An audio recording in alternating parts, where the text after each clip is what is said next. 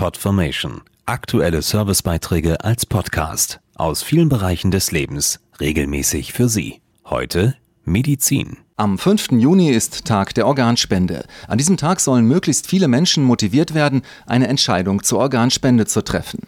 Rund 12.000 Patienten warten derzeit in Deutschland auf die lebensrettende Transplantation.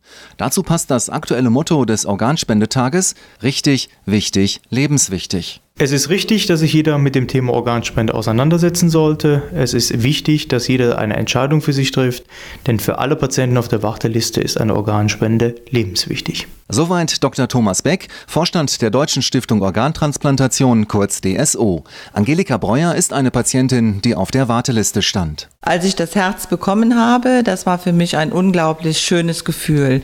Ohne die Herztransplantation hätte ich die letzten 16 Jahre nicht erlebt. Ein Beispiel, wie durch eine Organspende ein Leben gerettet wurde.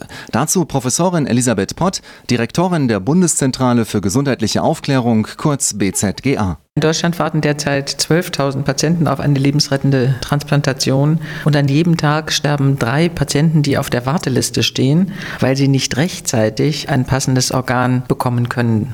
Und wenn jeder sich jetzt von uns dafür entscheiden würde, nach dem Tod Organe zu spenden, dann könnte sehr vielen Patienten geholfen werden. Bisher hat aber nur jeder sechste Bundesbürger einen Organspendeausweis. Ein einzelner Organspender hilft durchschnittlich drei schwerkranken Menschen. Dabei ist die Wahrscheinlichkeit, selbst irgendwann auf eine Organspende angewiesen zu sein, viel höher als selbst tatsächlich Organspender zu werden. Nochmal Dr. Thomas Beck. Es ist sehr wichtig, sich innerhalb der Familie mit dem Thema zu beschäftigen. In der Regel findet sich nämlich im Falle des Falles kein Organspendeausweis und dann müssen sich die Angehörigen in ihrer Trauer mit diesem schwierigen Thema beschäftigen. Deshalb sollte sich jeder zu Lebzeiten informieren über das Thema Organspende, sich eine Meinung bilden und diese innerhalb des Familienkreises kommunizieren.